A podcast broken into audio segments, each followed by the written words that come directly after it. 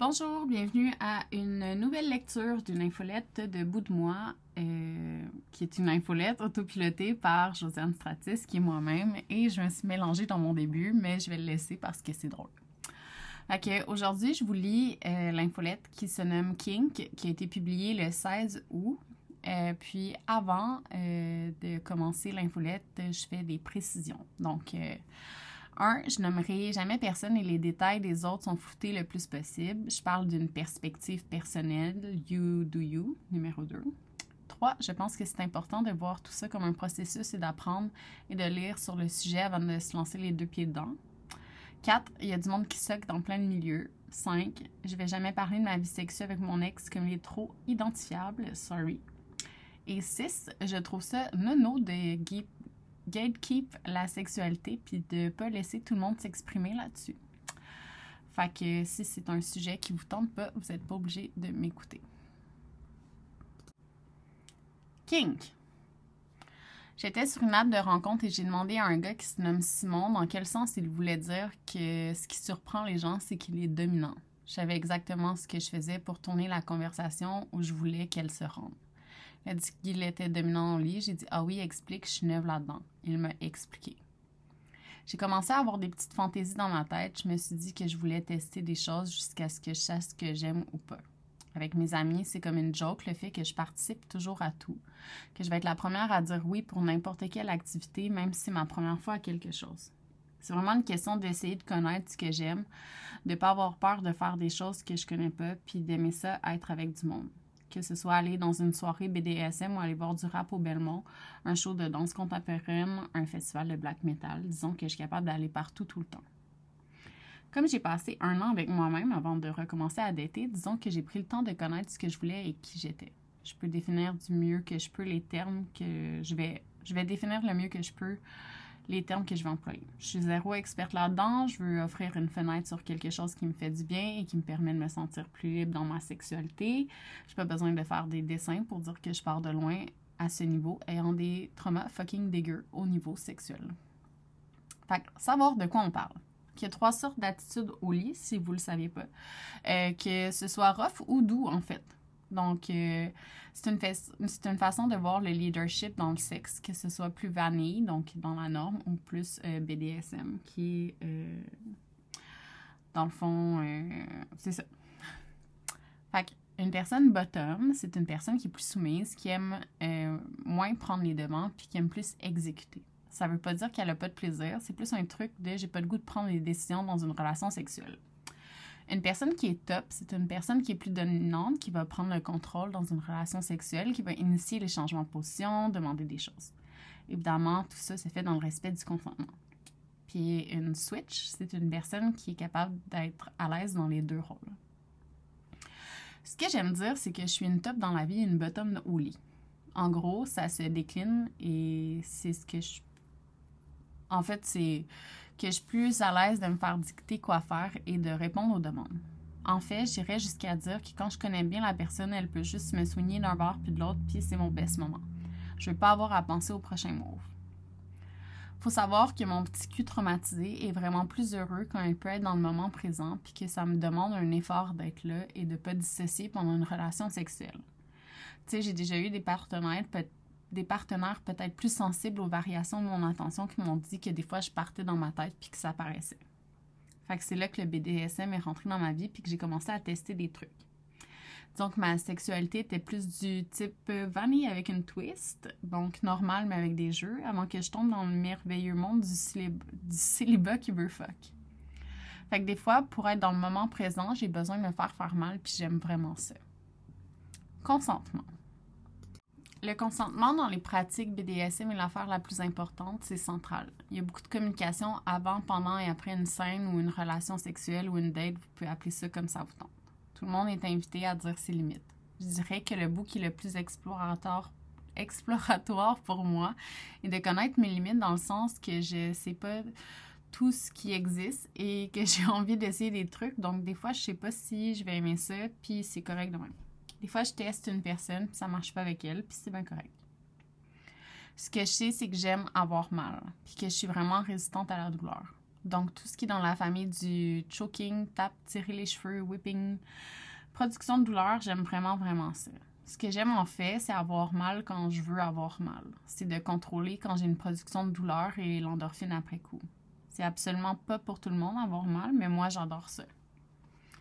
Je vais expliquer ça du mieux que je peux, la sensation que ça me fait d'avoir mal dans ces conditions. Je pense que je suis une personne qui est résistante de nature, je dirais pas dans le sport, mais dans le reste. C'est comme un côté tête de cochon qui l'emporte souvent sur le reste. C'est quelque chose sur lequel je travaille aussi dans ma vie de tous les jours, surtout parce que mes amis sont comme Carly Jojo, mais surtout parce que je suis capable d'en prendre. Que ce soit à la job, dans un déménagement, je vais pousser le plus possible. Je le fais quand je marche 40 minutes à une heure parce que je pas le parce que payer le métro, ça me fait chier, c'est comme une seconde nature. Fait qu'il y a comme un laisser-aller dans une relation sexuelle BDSM, sachant qu'il y a des pratiques BDSM qui impliquent pas d'acte sexuel, mais moi, dans le cas que je parle, ça m'en implique. Parce qu'il y a un trick de, il y a un de pas savoir quand l'autre personne va faire de quoi. Ça crée de l'anticipation, de la surprise, un jeu de pouvoir qui est intéressant. Pour ma part, savoir que je suis le centre de l'attention me fait aussi excessivement du bien. Ça me permet d'exister dans le moment présent. En anglais, le mot serait surrender, je pense. Puis surrender dans les bras de quelqu'un, c'est magnifique quand, comme sentiment, quand dans le reste de la vie, on ressent le besoin de contrôler tout. Puis je peux en fait de moins en moins, on va être franc, tu sais. Je sais personnellement que je dois choisir les personnes avec qui je fais ça avec soin parce que c'est hyper important, mais surtout, c'est pas le fun quand c'est mal fait. Pour avoir mal choisi et mal mis mes limites une fois, ça peut faire peur. Il faut dire que quand ça va pas, ça va pas.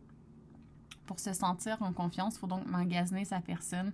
Si on n'est pas en couple, c'est vraiment bien de communiquer ce qu'on désire, de poser des questions, de s'assurer qu'on est à l'aise, puis que c'est graduel comme exploration aussi.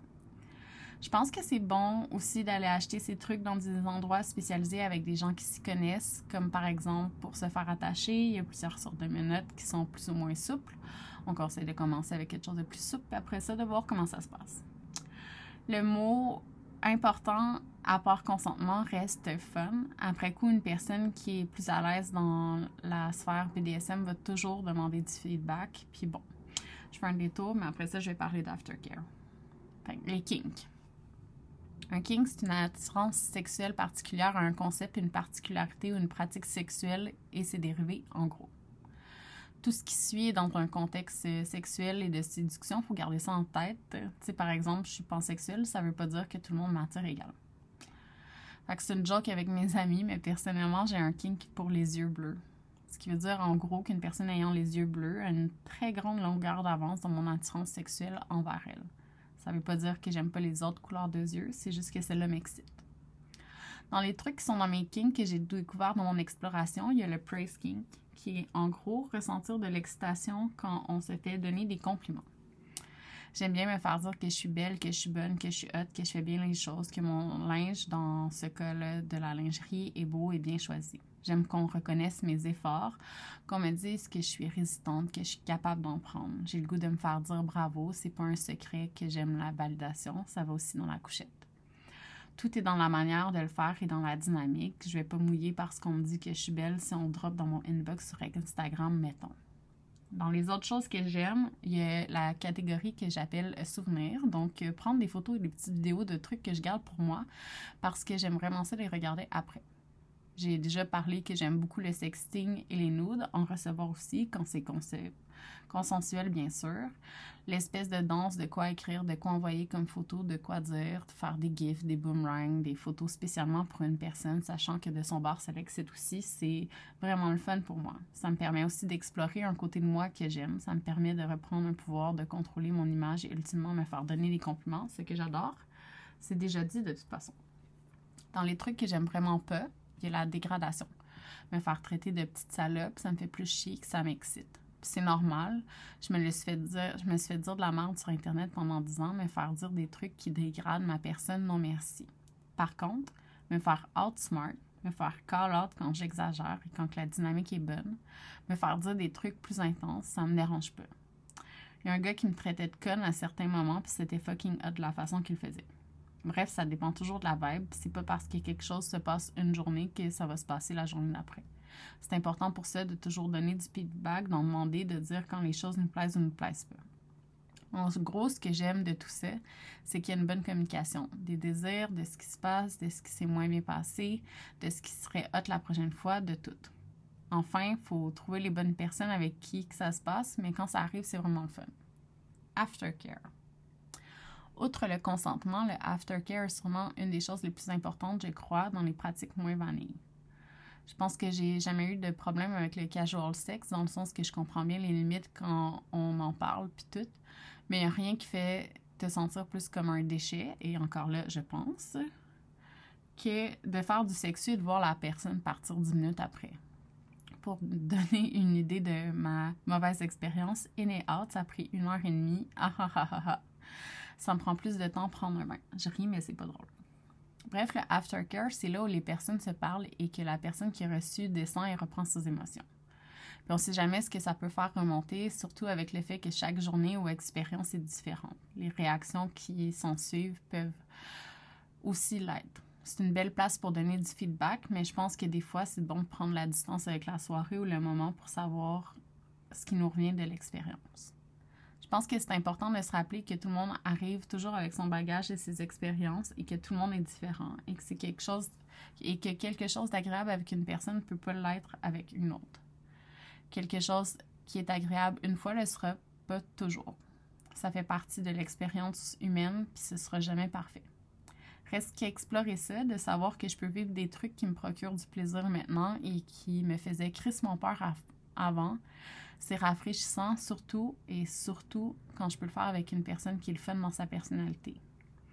Il y a des trucs qu'il faut accepter que ça fait partie de la personne qu'on est, puis moi, me préparer, faire attention aux détails quand je peux, de faire plaisir et de me faire reconnaître comme une personne agréable de compagnie et désirée, c'est quelque chose d'essentiel.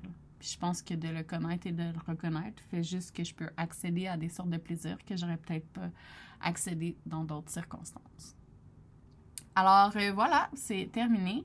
Euh, dans euh, l'article qui suit avec cette infolette-là, je donne plein de références sur des livres qui existent qui parlent de ce sujet-là. Donc, c'est pour les abonnés payants, puis, ben, c'est ça ça fait partie des privilèges euh, d'être un abonné payant. Si vous voulez devenir un abonné payant, go. Si vous voulez être un abonné, go aussi. Si vous voulez pas le faire, puis continuer de m'écouter en secret, go aussi. on adore ça, les secrets. OK, fait c'est ça. Bye bye. Merci. À une prochaine.